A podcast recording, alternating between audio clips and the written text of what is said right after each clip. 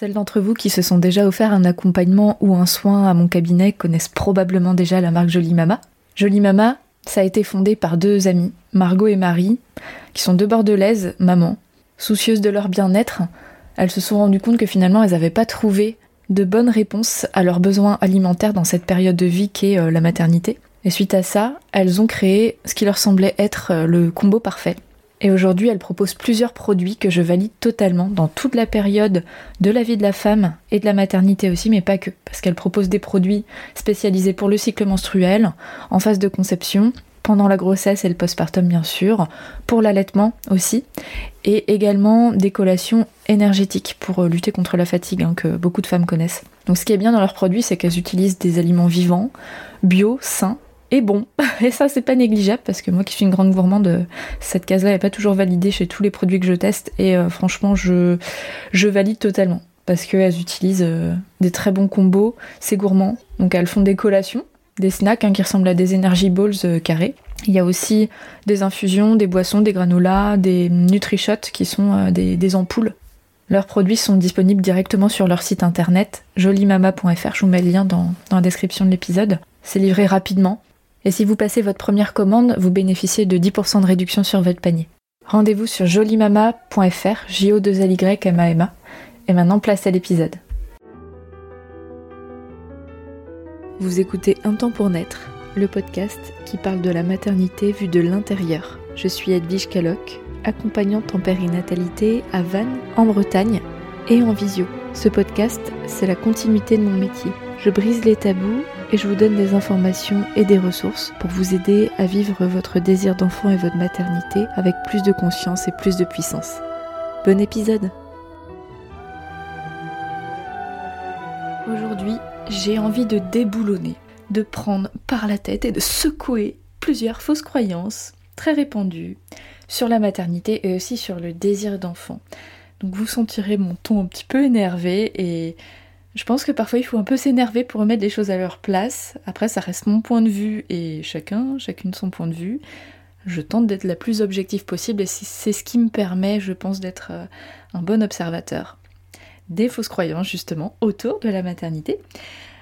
Donc si vous êtes concerné par la préconception, bah du coup le début de l'épisode va vous concerner. Si vous avez franchi ce cap et que vous êtes euh, maman, papa ou que vous êtes en cours euh, de grossesse, restez connectés euh, à l'épisode. Et puis de toute façon, j'ai envie de dire, euh, même si vous êtes au début du parcours, écoutez la suite parce que ça pourra certainement vous servir. Allez, je commence, j'embraye. J'ai listé 10 fausses croyances qui me hérissent le poil. La première, c'est pour tomber enceinte, il faut arrêter d'y penser parce que sinon ça viendra pas. Donc ça, c'est très très répandu, c'est souvent le genre de conseils euh, qui sont pas malveillants, qu'on se prend quand on met du temps à avoir un enfant, ou même dès le début, en fait, quand on commence à se confier, c'est très très répandu d'entendre euh, faut que t'arrêtes d'y penser. Tu sais, moi, euh, la, cousine de la tante de la voisine de mon frère, euh, le jour où elle a arrêté d'y penser, elle est partie en vacances et ça y est, c'est venu. C'est très simpliste comme réflexion, déjà. Disons que c'est pas aussi binaire que ça. et la grande question dans cette affirmation, c'est comment on fait pour arrêter d'y penser? Parce que vouloir un enfant, c'est quand même un grand projet de vie. Euh, c'est très compliqué de pas y penser, enfin c'est même impossible. Donc je trouve ça hyper culpabilisant. Et c'est pas juste. C'est pas juste parce qu'on ne peut pas arrêter d'y penser, sinon bah on serait pas en, chemin de désir d'enfant. Donc euh, c'est pas possible. Voilà. Est-ce que pour être plus exact, il faudrait dire hum, si on en fait une obsession, ça, je sais pas, euh, qu'est-ce que les gens veulent dire par là? En faire une obsession, ça fait souffrir, ça crée un climat de stress et donc du coup, ça réduit les chances de tomber enceinte. Je crois pas que ce soit aussi binaire que ça, clairement. Enfin, il n'y a pas d'études qui montrent que le jour où les femmes ont arrêté d'y penser, ou qu'elles ont renoncé au projet, ou qu'elles ont eu un autre projet, bam, ça a marché tout de suite. Ça se peut hein, que ça arrive. Euh, cela dit, je pense qu'il n'y a pas d'études qui ont été faites pour affirmer ça. Ça peut sembler logique quelque part, et en même temps pas tant que ça, parce que si on s'en réfère, à contrario, à la loi d'attraction, qui est aussi euh, un précepte très très courant aujourd'hui en 2022 qui appartient, il faut vraiment remettre les choses dans leur contexte, on la voit partout, cette loi d'attraction. Elle appartient à un courant, le nôtre aujourd'hui, qui est celui euh, du New Age. Et ça, euh, moi, il m'a fallu du temps pour m'en rendre compte parce qu'on est tellement moulé là-dedans dans cette façon de penser très connectée beaucoup plus à la spiritualité qu'il y a 20 ans, 30 ans, que se rendre compte que c'est aussi euh, un courant et que ça ne déclare pas toutes les réalités du monde, ça demande à se remettre en question, à se foutre un petit coup de pied au cul quand même. La loi d'attraction, c'est quoi? C'est euh, une pensée, un mode de pensée qui fait que plus tu vas affirmer quelque chose que tu désires, plus l'univers va te l'envoyer sur ton chemin. Voilà. Donc aujourd'hui, il n'y a pas de preuve de ça, on est bien d'accord? Si vous en avez, bah, envoyez-les moi, mais n'empêche que c'est une façon de penser euh, qui appartient à la pensée positive. Et donc c'est complètement contraire à ces préceptes de il faut arrêter d'y penser pour que ça vienne. Donc va falloir m'expliquer où est la vérité là-dedans. Est-ce qu'il y en a une seulement? J'en suis pas si sûre. Et donc je me mets à la place des couples qui galèrent à avoir un enfant, bah quand à la, fois t'entends euh, arrête d'y penser, ça viendra, sachant que c'est pas possible d'arrêter d'y penser, et de l'autre côté la loi d'attraction fait que plus tu vas affirmer quelque chose euh, et puis y penser très fort, plus t'as de chance que ça t'arrive, bah il y a de quoi être complètement paumé et hyper culpabilisé aussi d'un côté comme de l'autre. Donc moi j'ai pas la réponse parfaite à ça, simplement quand moi j'accompagne les couples qui sont sur le chemin du désir d'enfant, je parle même pas de d'y penser ou de pas y penser parce que les pensées elles sont là. Moi ce qui m'importe c'est d'accompagner les personnes pour qu'elles le vivent du mieux possible en fonction de eux, de qui ils sont, qui elles sont, et d'essayer de contrebalancer s'il y a une part de stress, qui est souvent le cas quand on essaye d'avoir un enfant, et a fortiori quand ça ne fonctionne pas, c'est de s'apporter une quantité de détente, donc le massage il sert aussi à ça, et puis une écoute. Et pour moi, ça c'est l'essentiel. En fait, j'essaie pas de dire au, au, couple, mais faites comme si, faites pas comme ça. C'est juste qu'est-ce qui est juste pour vous aujourd'hui, qu'est-ce qui se passe pour vous? Et le fait de juste pouvoir dire, bah là, en ce moment, comme ça, c'est comme ça pour moi, et ça fait chier, ou alors là, ça va un peu mieux bah c'est tout. J'ai pas besoin d'aller plus loin que ça dans il faudrait, il ne faudrait pas. Voilà. Mm. Vous aurez compris, là, il y avait un peu une double injonction. Arrête d'y penser, ou alors pense-y très très fort. Et ça, c'est pas juste parce que c'est euh, deux extrêmes. Et vous allez voir que tout le long de ce que je vais expliquer, quand ma conclusion vraiment, c'est que quand on bascule dans les extrêmes d'un côté et de l'autre, c'est mauvais. Deuxième fausse croyance, l'infertilité, c'est plus du côté de la femme.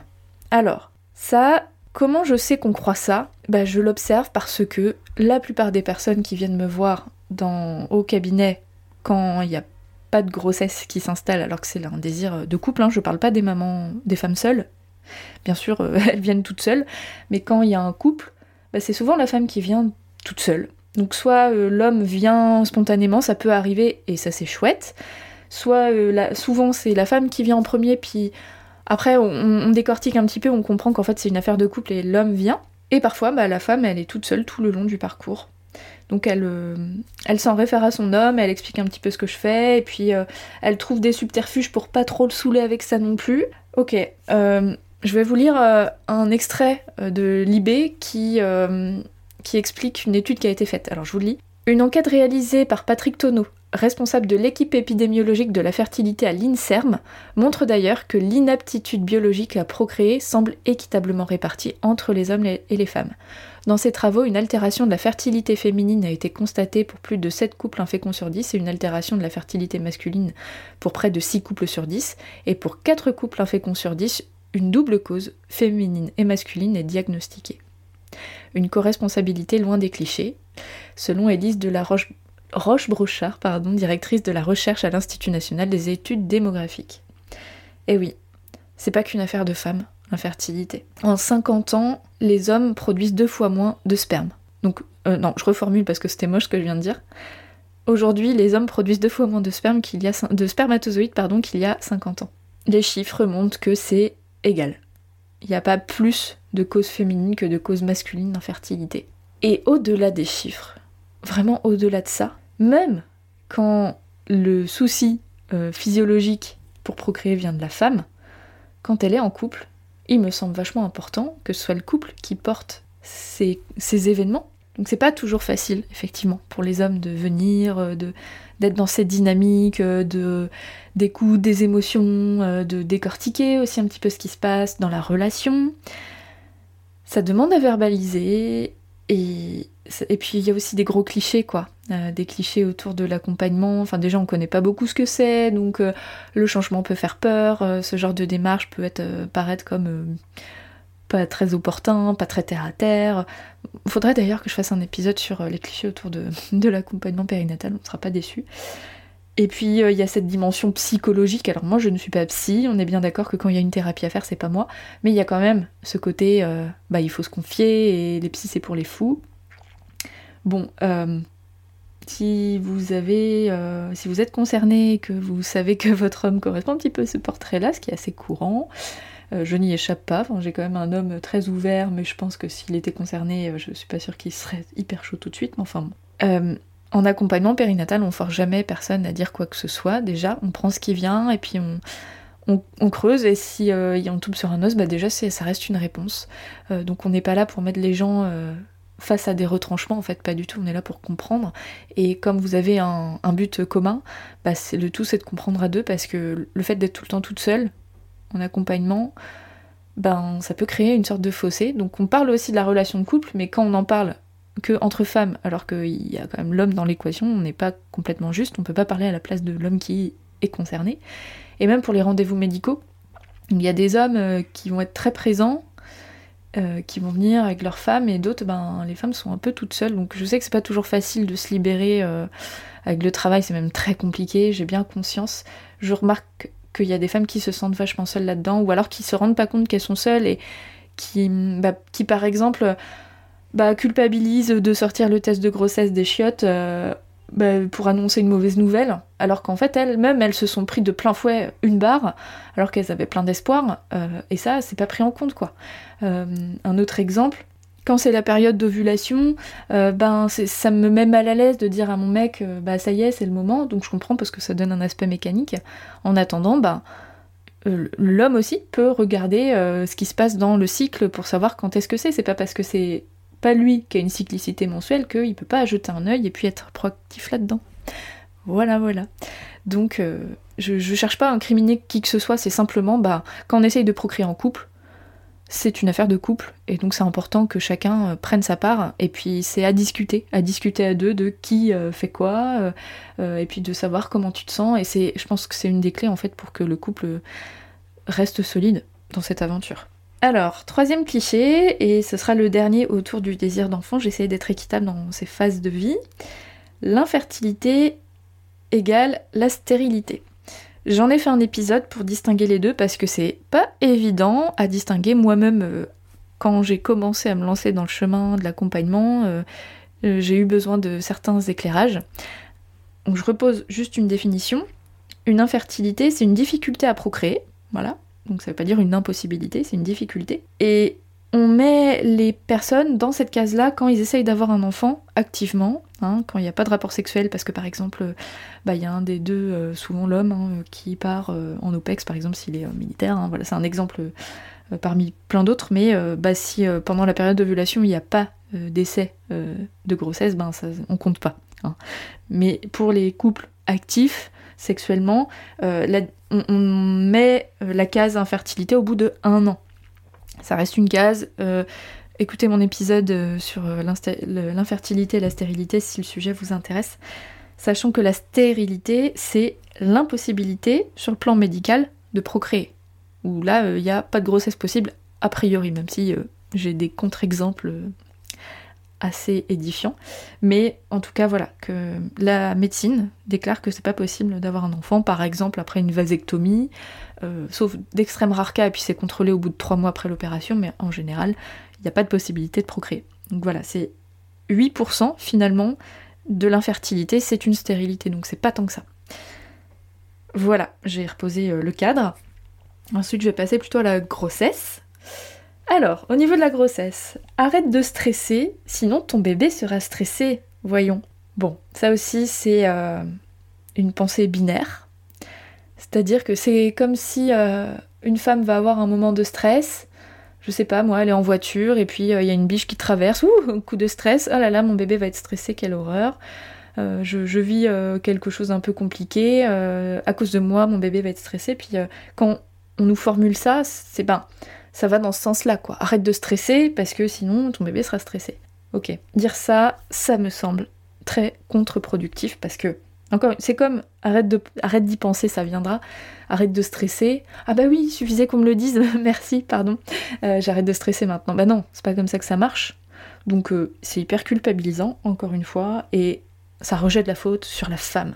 Bon, qu'est-ce que je peux vous dire par rapport à ça? Déjà, vous n'êtes pas responsable de tout. Ce qui concerne votre bébé, c'est une c'est pas encore une personne au sens euh, quelqu'un d'indépendant, n'empêche que c'est quelqu'un en devenir qui ne vous appartient pas. Donc faut pas se prendre de plein fouet euh, tout, le malheur euh, de, ce qui peut arriver.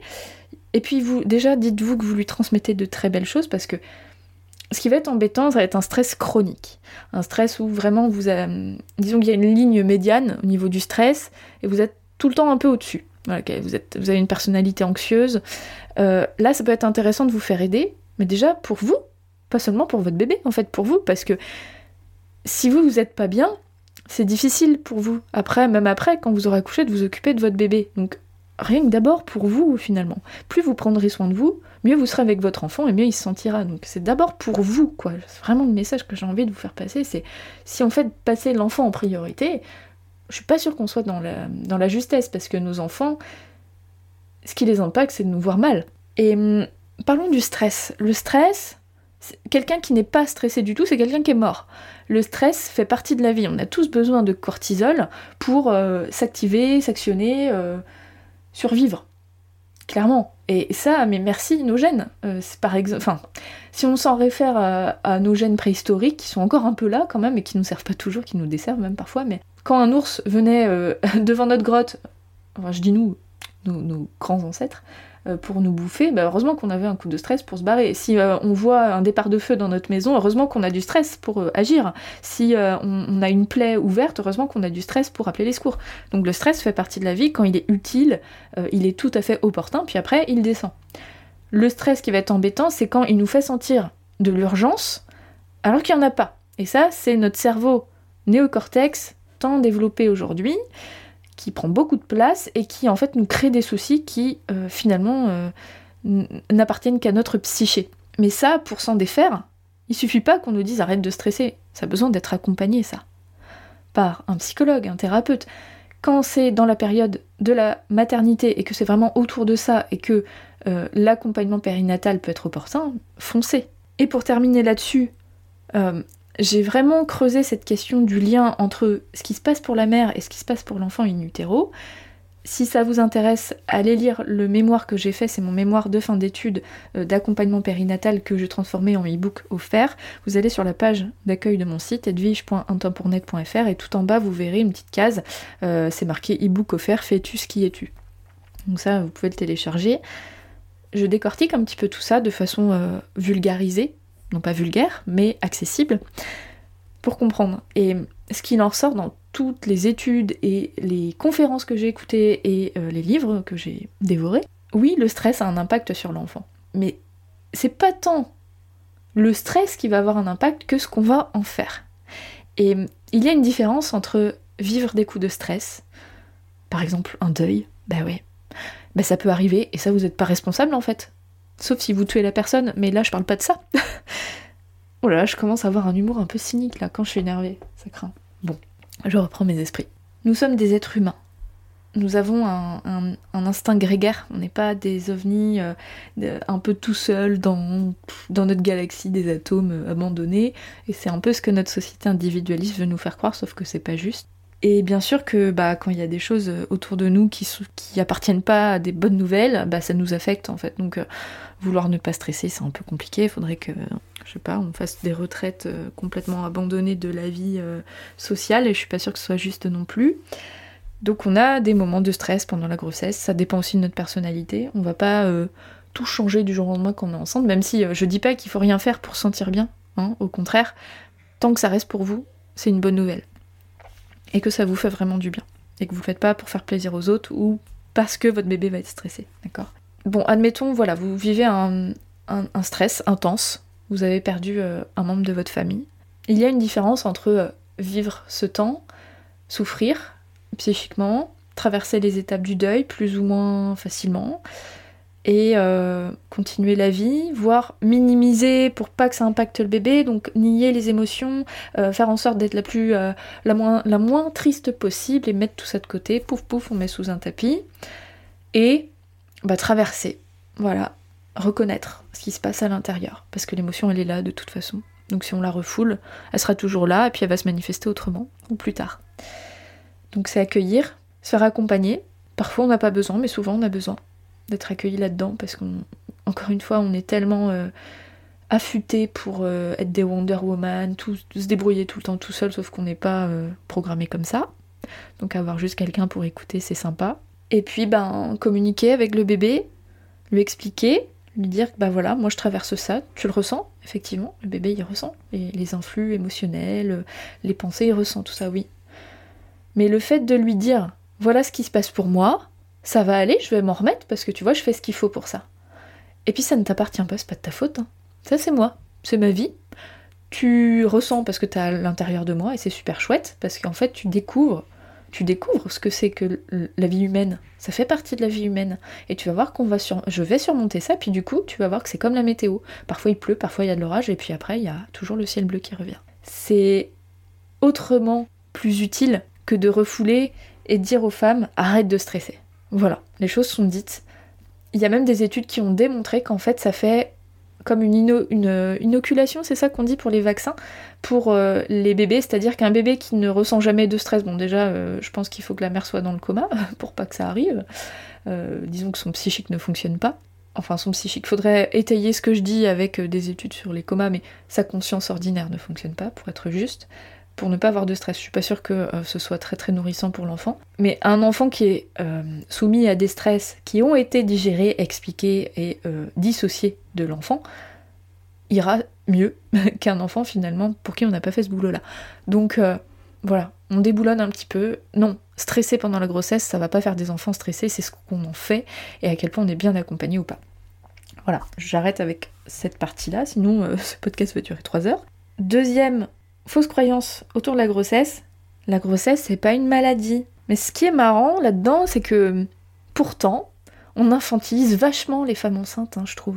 Donc euh, d'un côté, c'est pas une maladie quand il faut continuer à aller au boulot bah, jusqu'au terme, hein, tant qu'à faire, jusqu'au congé mat. Hein. donc euh, typiquement les femmes qui sont arrêtées avant, bah les patrons souvent vont leur dire mais pourtant la grossesse c'est pas une maladie, t'es pas malade. Pour avoir des places de parking accessibles, mais c'est pas une maladie la grossesse. Elle est où ta carte handicapée?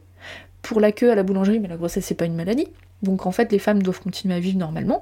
Par contre, quand la femme continue euh, de faire du sport, hein, donc je parle pas des sports extrêmes hein, euh, ou dangereux, je parle des sports euh, normaux, quand bah, elle continue de faire sa life en fait, de sortir avec ses copines, qu'elle elle n'incarne pas la Sainte Marie, la Sainte Vierge totalement voilà sur son petit nuage et puis dans sa bulle pendant la grossesse, elle est vachement infantilisée.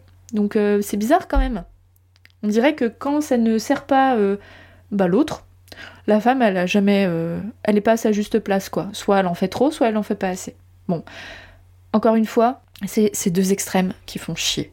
Oui, la grossesse, c'est pas une maladie. Mais une grossesse, c'est quand même un état modifié par rapport à l'état sans grossesse. Hein Donc, une femme qui traverse sa grossesse, ben, elle peut avoir des inconforts, voire des maladies liées à la grossesse, ça peut arriver. Voilà, donc, euh, et ça se voit pas sur la tête d'une femme. Donc, euh, bah, on se la ferme, quoi. Je suis désolée, je suis un peu énervée, mais ça, ça me rappelle une situation tout à fait personnelle où euh, je me suis arrêtée de travailler euh, pour ma troisième grossesse, donc assez tôt, somme toute. Pour une raison très simple, c'est que mon col était très court et que je ne pouvais plus continuer à garder des enfants de deux ans. Trois enfants de deux ans, c'était compliqué, ça mettait ma grossesse en danger, voilà. Pourtant, ça se voyait pas. Donc non, j'ai pas été alitée parce qu'il n'était pas, euh, il pas effacé, il n'était pas euh, ouvert mon col, donc je pouvais continuer à, vivre normalement entre guillemets, mais pas de m'occuper de trois enfants. Et puis bon bah, quand j'étais assistante maternelle, moi mon job c'était pas de me reposer pendant que les enfants jouaient. Et puis c'est impossible, hein, d'ailleurs, demander à n'importe quel asthmate, c'est pas possible. Et puis ben une des grand-mères euh, m'a complètement reproché euh, d'avoir abandonné sa petite fille euh, alors que bah voilà j'étais debout, qu'est-ce que je fous debout quoi. Ouais c'est vachement énervant parce qu'en fait qu'est-ce que t'en sais quoi. Et, puis à me demander bah, pourquoi. Mais mais mais c'est mon intimité en fait. C'est mon intimité. Donc on n'a pas à se justifier. Et ça c'est mon exemple perso mais je, je vois toutes les semaines des femmes qui me disent soit qu'elles se sentent infantilisées soit culpabilisées.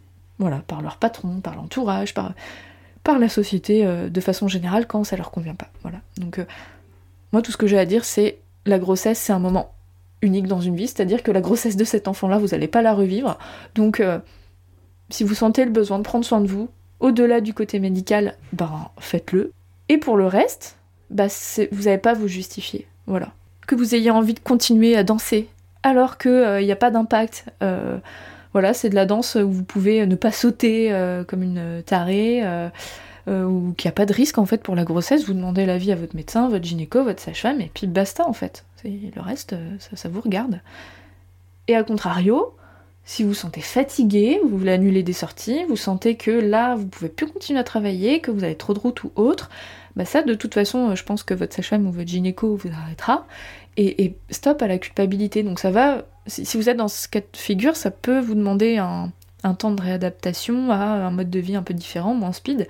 Et, la quasi-totalité des femmes qui vivent ça me disent Bon, au début c'était chaud, c'était, je me sentais coupable, et puis je tournais en rond.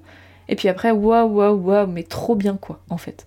Et, et ça, c'est surtout les femmes qui adorent leur job qui me disent ça. Ensuite, autre cliché, l'accouchement sans péridurale est un retour en arrière. Les femmes sont maso de ne pas prendre la péridurale. Bon, reprenons un petit peu euh, l'histoire de l'accouchement. Jusque dans les années 50, 60, les femmes accouchaient sans péridurale.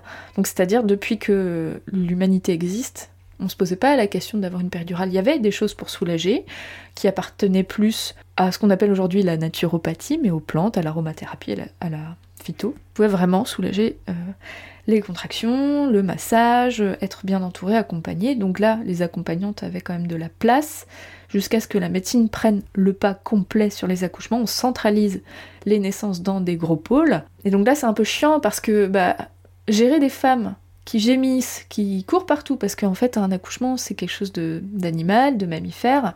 Elles hurlent, euh, et puis elles sont toutes concentrées au même endroit, on n'arrive pas à gérer. Waouh, la péridurale arrive. Donc, euh, l'histoire de la péridurale ne montre pas que c'est les femmes qui l'ont demandé. Je ne dis pas qu'elle n'est pas utile, hein. Je ne dis pas ça, simplement, elle rend aussi service aux équipes médicales. Ce qu'on dit rarement, c'est que la péridurale, elle entrave aussi une partie de l'accouchement dans sa physiologie, et que elle a des aspects qui sont moins cool. Et encore une fois, je, ne suis pas en train de la dénigrer. Une fois qu'on a l'info, on en fait absolument ce qu'on veut et ce qu'on peut, parce qu'on peut pas toujours faire avec ou sans. C'est, ça dépend vraiment des femmes, quoi. Laissez les femmes choisir, bordel. La péridurale, elle va couper le côté instinctif de l'accouchement. Ce qui va faire qu'en fait, l'ocytocine, qui est l'hormone responsable des contractions, elle sera pas sécrétée par le cerveau, mais par une substance chimique qui va être ajoutée à la péridurale. Donc avec tout ça, on perd en mobilité, on est branché de partout, c'est difficile de se mouvoir, c'est difficile de ressentir dans son corps ce qui se passe, et donc on se déconnecte plus vite au bébé, on se déconnecte de, de, bah, ce qui se passe dans le corps, on se déconnecte aussi d'une part de notre être euh, qui... Est-ce qu'elle a besoin de s'exprimer? Franchement, ça reste un point d'interrogation, mais c'est un accès aussi à notre puissance. Bon bref, je vous renvoie à plusieurs épisodes que j'ai fait autour de la péridurale pour bien comprendre ce dont il s'agit et comment on peut faire pour venir atténuer les aspects euh, contraignants de la péridurale. L'idée c'est de c'est pas de vous dire ne la prenez pas, euh, c'est pas bien. Non, c'est de comprendre en quoi elle altère un processus pour tant que faire se peut essayer de le pas le rétablir, on peut pas le rétablir mais euh, l'atténuer, atténuer cette altération du processus pour favoriser une issue positive pour la mère, pour l'enfant tout simplement. Hein. Les femmes qui veulent pas de péridurale aujourd'hui, on a toutes nos raisons. Elles ont toutes leurs raisons. Bien souvent, l'idée, c'est de se permettre de ne pas avoir ces entraves-là qui aujourd'hui sont de plus en plus euh, connues. En toute connaissance de cause, quand on comprend ce que fait la péridurale, on peut ne pas la vouloir euh, pour justement toucher à, la fois ces états de conscience euh, extra-lucides ou modifiés, être au contact d'une puissance qu'on ne connaît pas, ou enfin non, je pense pas qu'on connaisse ces états-là dans un autre moment de vie. Et puis euh, tout simplement euh, aussi les effets secondaires médicaux d'une péridurale. Donc, et puis il y a plein d'autres raisons. Donc ça c'est vraiment ça appartient aux femmes de décider. C'est pas un retour en arrière. Et pourquoi c'est pas un retour en arrière? C'est que contrairement à avant où il n'y avait pas de péridurale, il n'y avait pas non plus toutes les avancées médicales d'aujourd'hui. Il y a des situations où on n'a pas le choix de l'avoir ou de ne pas l'avoir. Enfin, pas le choix. On forcera. On peut pas forcer une femme à prendre la péridurale absolument, même s'il y a des cas qui sont fortement recommandé sur le plan médical, ce n'est pas du masochisme. L'idée c'est de contacter une forme de puissance et d'intensité.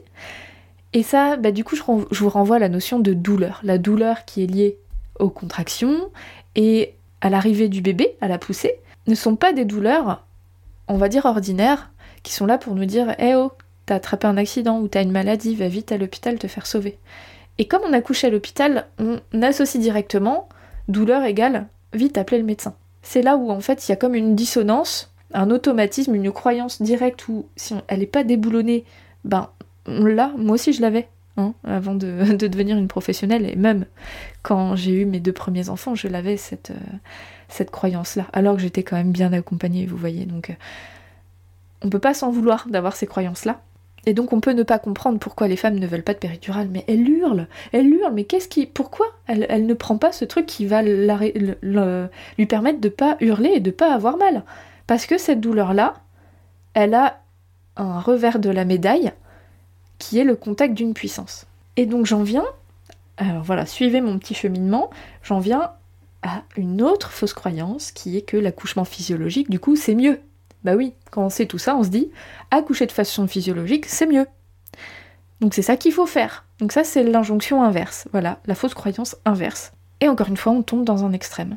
Donc, quand on prend pas la péridurale, déjà, on n'a pas les effets secondaires de la péridurale sur le plan médical, ça c'est indéniable. Hmm.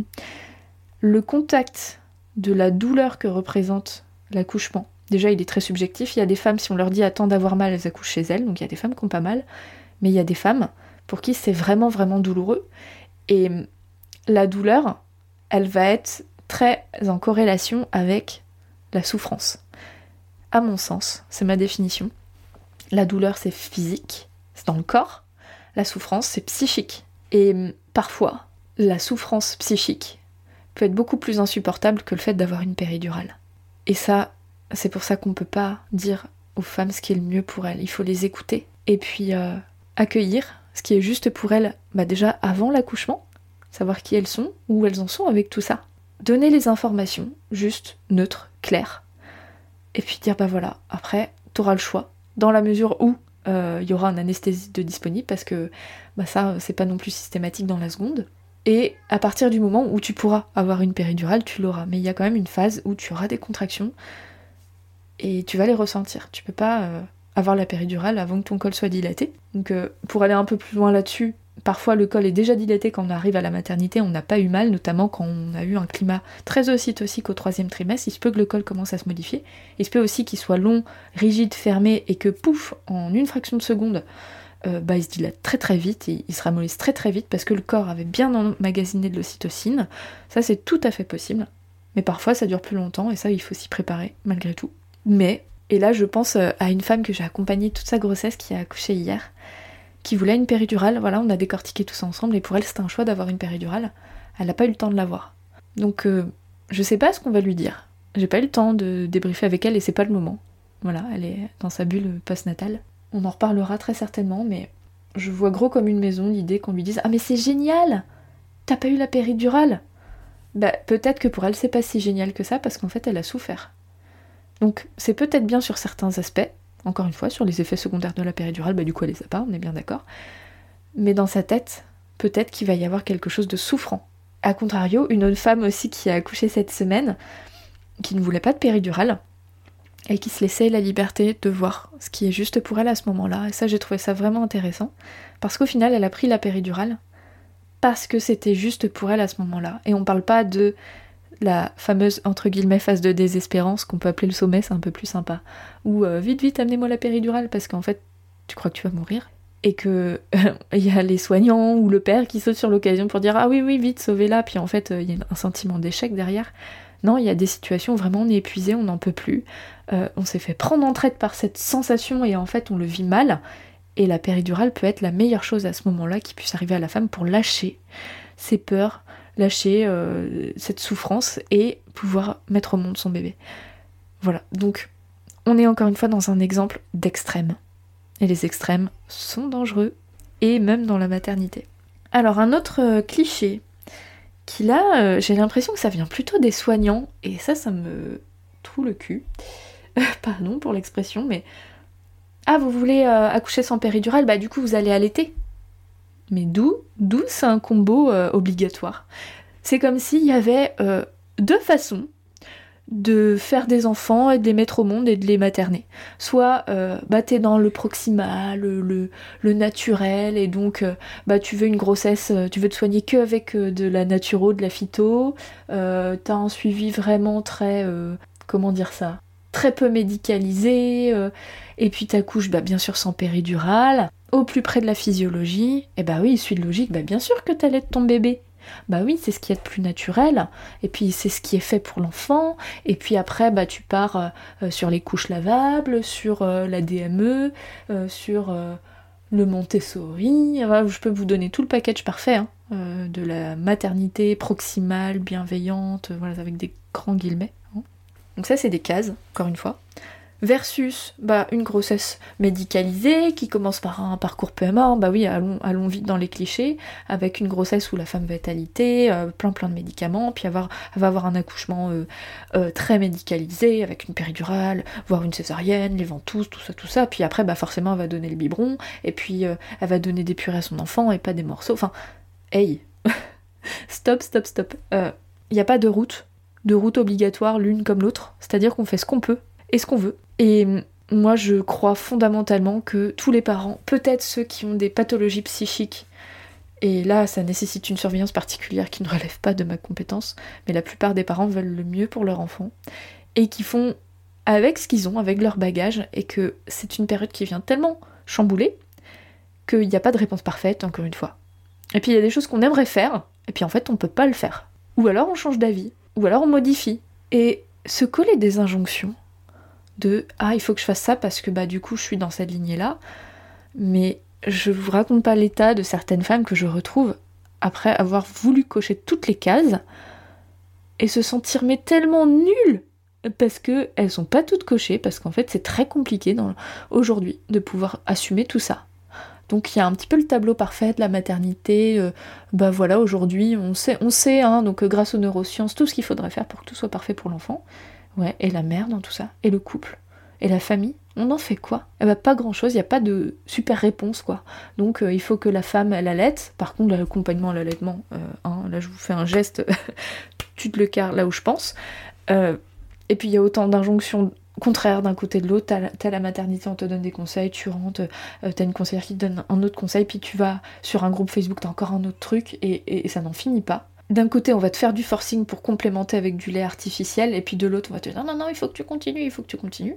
Ça fout quand même une sacrée pression, tout ça. Bon, voilà, je, je divague un petit peu sur mon sujet, mais non, je pense que je reste quand même très cohérente. Et pourquoi je vous dis ça, c'est que j'ai entendu plusieurs femmes qui m'ont dit euh, que elles avaient accouché sans péridurale, donc le projet était plutôt bien passé à la maternité, alors que le cliché c'est les soignants ne sont pas pour les accouchements sans péridurale, bah là de plus en plus tout de même j'en observe, hein, voilà moi je pars de mes observations. Par contre bah on, leur dit bah vous allez allaiter du coup. Ah bon vous allaitez pas mais je comprends pas. Euh, bah pourtant vous accouchez sans péridurale et ça c'est des sages-femmes qui leur disent. Moi je trouve ça super grave. Bah non vous faites comme vous voulez en fait. L'important c'est que vous ayez toutes les infos de façon juste pour vous et qu'on vous dise pas ce que vous devez faire euh, simplement qu'on vous guide au mieux dans vos volontés. Voilà, pour moi l'accompagnement c'est ça. Neuvième fausse croyance, après l'accouchement, en postpartum, il faut rester dans sa bulle et ne voir personne. Aujourd'hui, là, je vous parle, on est en 2022, on a de plus en plus conscience qu'un postpartum entre guillemets réussi, ça aussi je mets des gros guillemets, c'est un postpartum où on va être dans une démarche de convalescence après l'accouchement, parce que l'accouchement reste un choc pour le corps, et ça, mais oui, clairement, c'est vrai. Et c'est important de pas être au service du petit monde autour, euh, des, des, personnes qui viennent voir le bébé pour voir le bébé, et et tout est autour du bébé, puis en fait la maman, bah, elle passe au second plan alors qu'en fait elle a du lait qui coule des seins, elle a du sang qui coule aussi entre ses jambes, et, elle a ses, os qui ont craqué, qui sont, tout son bassin qui s'est ouvert, son esprit qui s'est fragmenté pour accueillir ce bébé-là. Et puis voilà, faut retourner à la vie normale, et puis il faut préparer euh, le goûter, et puis le café, et puis euh, voir le repas, puis accueillir les gens.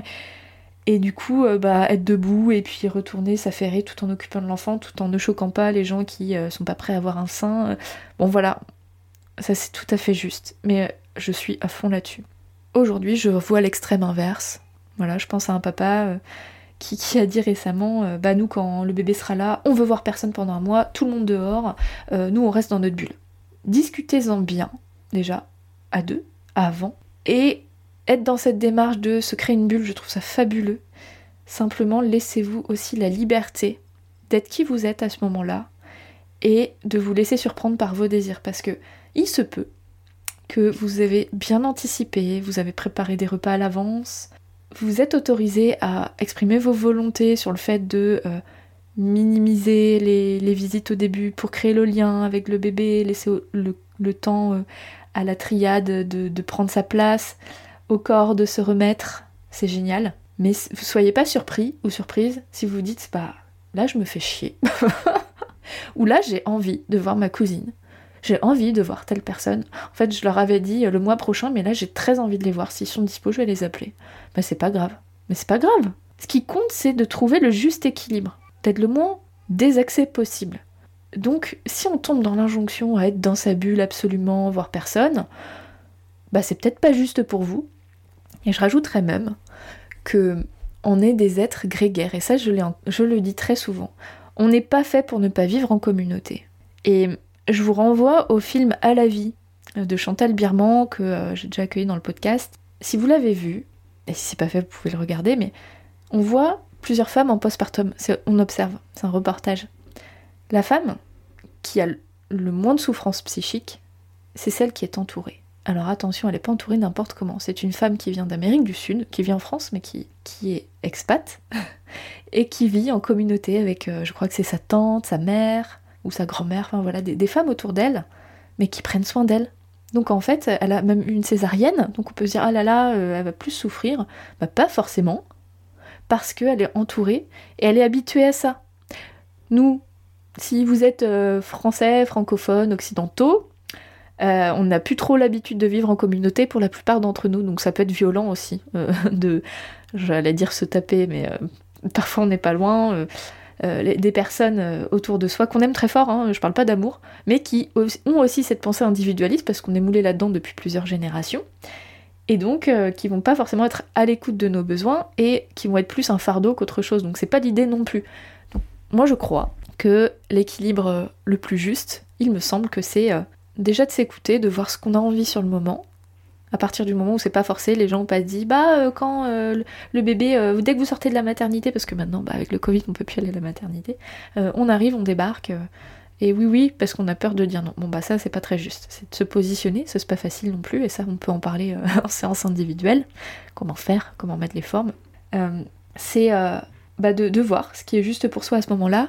Et quand on parle d'anticipation, c'est pourquoi pas de réfléchir à qui est important pour nous, qui a envie de venir voir l'enfant et, nous voir, et qui sera en mesure de nous apporter plus que nous coûter. Et je parle pas d'amour, hein, je parle pas d'attachement. Là, je parle plus de, euh, de charge mentale, charge ménage. Si c'est quelqu'un qui aime bien mettre les pieds sous la table et que vous savez qu'il en glandera pas une dans la maison, bah on peut peut-être se dire on va attendre un peu, on verra euh, quand est-ce qu'on se sentira prêt. Par contre, si c'est des personnes qui ont, vont volontiers vous faire un petit plat, faire un brin de ménage, euh, et que c'est ok pour vous. Hein, euh, vous avez le droit de pas vouloir ça non plus parce que moi je me souviens pour ma première et même ma deuxième, ouais bah tout le temps en fait. Je trouvais ça euh, violent pour moi d'avoir des personnes qui viennent fouiller dans mes placards pour faire à manger. C'était très difficile et j'ai pas voulu ça. Bah voilà, c'était juste pour moi et ça veut pas dire que euh, c'est pas bien. J'ai trouvé un équilibre différent. Réfléchissez à qui vous êtes, à qui vous avez autour de vous, qui peut vous apporter en fonction de ce qui est juste pour vous. Et, là, vous aurez un dessin de ce qui peut être un postnatal euh, facile à vivre, le plus facile. Et donc, dernière fausse croyance, qui parle un peu plus tard de l'éducation. Bon, c'est un sujet que j'aborde pas trop, c'est pas trop ma partie, mais bon, en tant que mère et ancienne assistante maternelle, euh, j'aime bien en parler quand même de temps en temps. Les parents qui sont dans l'éducation bienveillante sont laxistes. Euh, ça, ça pourrait faire l'objet de discussions infinies, je crois. On remarque bien que les modes d'éducation, ils évoluent au fil euh, des époques, et c'est pas que notre époque, hein. euh, faisons un petit retour en arrière, ça change tout le temps. On agit souvent en fonction de ce qu'on ne veut plus par rapport à la génération d'avant, et des découvertes qu'on fait, donc nous on a plein de nouvelles découvertes autour notamment des neurosciences affectives de l'enfant qui nous permettent d'affirmer des choses que nos parents ne pouvaient pas savoir. Donc en vouloir à nos parents, c'est pas toujours juste, même si la colère qui n'a jamais été exprimée en tant qu'enfant à l'intérieur, elle est légitime. Tout ça, on peut en parler pareil en, séance d'accompagnement, mais aujourd'hui, le courant éducatif moderne, moderne dans notre époque, donc on est sur du post-moderne du coup, mais notre époque contemporaine plutôt, c'est le meilleur mot, elle est basée sur ce qu'on appelle la bienveillance, qui reste un terme très galvaudé, un peu flou. Il me semble que pour le définir, c'est être dans la non-violence, dans la bien-traitance. Donc là, c'est quelque chose de proactif où on va favoriser le bien-être de l'enfant et respecter son développement cérébral, moteur, euh, psychique, pour favoriser euh, son bien-être, son autonomie. Voilà. Super démarche. Moi, je fais partie aussi de ces parents-là, hein, comme la plupart d'entre nous. Et donc le cliché, c'est de dire ils sont laxistes parce qu'ils ne fixent pas de limites, ils ne punissent pas, et donc ils se font mener par euh, le bout du nez par des enfants rois. Là où pour moi c'est important de remettre des choses à leur place, euh, peut-être que oui, il y a une partie d'entre nous qui nous sommes perdus là-dedans, et je pense que ce sont les premiers malheureux. Et c'est pas toujours facile de trouver euh, le juste équilibre. Et là, je, je, peux même vous parler de moi. J'ai une fille qui a deux ans, dont j'ai déjà parlé de nombreuses fois dans le podcast, et qui nous donne beaucoup de fil à retordre. Donc ça, je sais pas si c'est une formulation bienveillante, mais j'ai envie de la dire, donc je la dis comme ça. C'est un joyau brut, et je pense qu'elle a des choses à régler avec moi directement. Alors oui, je suis professionnelle de la périnatalité, mais non, tout n'est pas parfait. J'ai une histoire. Euh, J'essaye de comprendre ce qui se passe, mais même moi j'ai du mal à prendre du recul. Même moi je vais consulter des accompagnantes euh, diverses. Et j'ai pas dénoué tout. Mais c'est un enfant qui euh, nous pousse énormément dans nos retranchements, qui fait d'énormes colères, d'énormes crises. Et je trouve pas toujours le juste milieu pour être à la fois juste, à la fois bienveillante et bienveillante avec moi-même. Donc je fais comme je peux. Je crois profondément que l'enfant a besoin d'un cadre. Et donc je fais tout ce que je peux pour mettre ce cadre et qu'il ne soit pas fluctuant et mouvant. Simplement, bah parfois moi je suis fatiguée, plus que d'autres. Donc ça, bah, j'explique à mon enfant, bah écoute là vraiment je suis crevée, j'ai pas envie d'entendre tes pleurs, ça me fatigue, donc ouais t'as besoin de pleurer, mais moi là, je vais être dans une autre pièce parce que j'ai pas envie de t'entendre. Voilà. Et ça c'est ma limite. Et il me semble que pour moi, ma façon juste d'être mère, et peut-être que vous en avez d'autres, et en fait je respecte parce que je trouve ça tellement difficile, c'est de, poser un cadre qui est structurant et c'est plus dans la façon de l'amener, euh, la bienveillance, que dans l'existence ou pas de ce cadre. Parce que quand il n'y a pas de cadre, en fait, l'enfant n'est pas structuré et lui-même, il en a besoin. En fait, on a tous besoin d'un cadre, clairement. dans toute notre vie, on a besoin d'un cadre. Sinon, on se perd. Parfois, ça m'arrive de me perdre parce que parfois, j'ai pas assez de cadre. Voilà, ça c'est lié euh, à, mon contexte de vie. Mais le laxisme, c'est euh, quand on abolit ce cadre-là, qu'on traite l'enfant d'égal à égal. Et ça, non, c'est pas juste. Par contre, le respect, il est d'égal à égal. L'enfant est un être humain, comme nous, donc il a le droit au respect comme nous, point barre. Et c'est là où réside la bienveillance, à mon sens. Cela dit, c'est très compliqué parce que quand on n'est pas dans une éducation dite bienveillante, ben pour fixer les limites, on a des méthodes qui sont vachement plus efficaces. Je dis pas qu'elles sont efficaces pour euh, l'avenir de l'enfant, mais elles sont efficaces sur le moment pour qu'elles soient appliquées. Quand on est dans une éducation dite bienveillante, eh ben faut trouver une autre façon de faire, dans la douceur, dans le respect. C'est costaud. Sachant qu'on n'est pas beaucoup soutenu non plus en tant que parent. Et hum, ce qui, moi, m'aide bien, et ce dont je parle souvent en, accompagnement, c'est euh, de se fier à la pyramide de Maslow. Je ne sais pas si vous la connaissez. C'est la pyramide de l'échelle des besoins humains. Donc on l'utilise beaucoup en marketing. Moi, c'est comme ça que j'ai découvert hein, dans mes études. Mais en fait, elle est très très pertinente dans la parentalité. C'est une pyramide, donc on peut la trouver sous d'autres formes, mais en pyramide, moi je l'aime bien dans cette idée-là parce que ça hiérarchise euh, la priorité des besoins. Un exemple, euh, votre enfant est en, train de. Vous êtes en train de lire une histoire à votre enfant. Voilà, vous avez lu l'histoire, ça y est. Et vous, vous êtes fatigué, vous avez envie d'aller vous coucher, votre enfant vous dit J'aimerais bien une deuxième histoire. Euh, je sais pas quelle est la priorité entre lire une deuxième histoire pour faire plaisir à votre enfant sachant que son besoin de contact, il est satisfait parce que vous avez déjà lu une histoire, ou votre sommeil Voilà, je vous pose la question. J'ai pas la réponse parfaite à ça, mais si on s'en réfère à l'échelle des besoins, le sommeil c'est quand même plus fondamental que lire une autre histoire, il me semble. Mais bon, après, voilà, vous pouvez avoir une autre vision et la vôtre est la vôtre. On est tous différents et donc on façonne pas les choses de la même manière et c'est très bien comme ça. Mais ou un gâteau, on partage un gâteau pour un anniversaire, votre enfant veut une deuxième part, vous vous êtes pas encore servi. Bah ça, il me semble que c'est pas juste. Parce que euh, les besoins des autres sont aussi fondamentaux que nos propres besoins, et ça, l'enfant a besoin de l'expérimenter. Il fera face à de la frustration, oui. Et la frustration, c'est pas grave. Par contre, dire que le parent est laxiste, quand par exemple l'enfant pique une crise dans un magasin et que le parent lui ne lui hurle pas dessus, c'est faux. Voilà, c'est faux. Ça veut pas dire qu'il se fait pas respecter. Il pose le cadre comme il peut, mais d'une autre manière. et, et, ça, cette manière-là, bah, si on la connaît pas, on peut pas en juger. Voilà. Voilà, j'ai fait le tour de des diverses fausses croyances qui m'énervent. qui m'énervent. Bon, c'est simpliste de dire ça, c'est pas que ça m'énerve, mais je me dis, il faut aller voir un peu plus loin que ça. Ne tombons pas dans des clichés, dans des extrêmes qui catégorisent, qui classent et qui jugent tout de suite, boum, euh, les, personnes en les mettant dans des cases, en les enfermant. Et ça, pour moi, ça c'est. C'est pas intelligent. Hâte d'avoir votre retour. Je crois que je suis contente de cet épisode, de l'avoir fait. Euh, parce que euh, ça, c'est des choses que je partage très souvent en accompagnement. Et j'ouvre la discussion, je suis pas du tout fermée, voilà, peut-être que moi j'ai des clichés aussi, des fausses croyances peut-être, et que ça me dessert, et j'aime bien aussi pouvoir me remettre en question, avoir un esprit critique sur moi-même. Je pense que c'est ça la meilleure des évolutions, c'est de pouvoir s'observer et prendre du recul sur soi, pour pouvoir euh, se permettre euh, d'analyser ce qui se passe chez les autres. Et je crois que c'est ça qui fait aussi que, euh, en toute humilité, je suis une bonne accompagnante et je dis pas que je fais pas d'erreur dans mes accompagnements. Bien sûr, je suis un être humain, puis c'est de la matière humaine euh, qui se passe en accompagnement. Donc, euh, bien sûr, il y a un taux d'erreur et de non-justesse qui, est là. simplement, avoir ce regard sur moi-même me permet de pouvoir beaucoup plus facilement prendre les lunettes des autres. J'ai hâte d'avoir vos ressentis sur les diverses choses que j'ai décortiquées là. S'il y a d'autres clichés qui vous irrite, qui, que vous remarquez, que vous soyez pro des accompagnements ou que vous soyez n'importe qui, j'ai envie de dire, faites-en moi part, ça me ferait plaisir. Et, euh, et puis bah, je vous dis à la semaine prochaine pour un nouvel épisode. Merci pour votre écoute et votre confiance.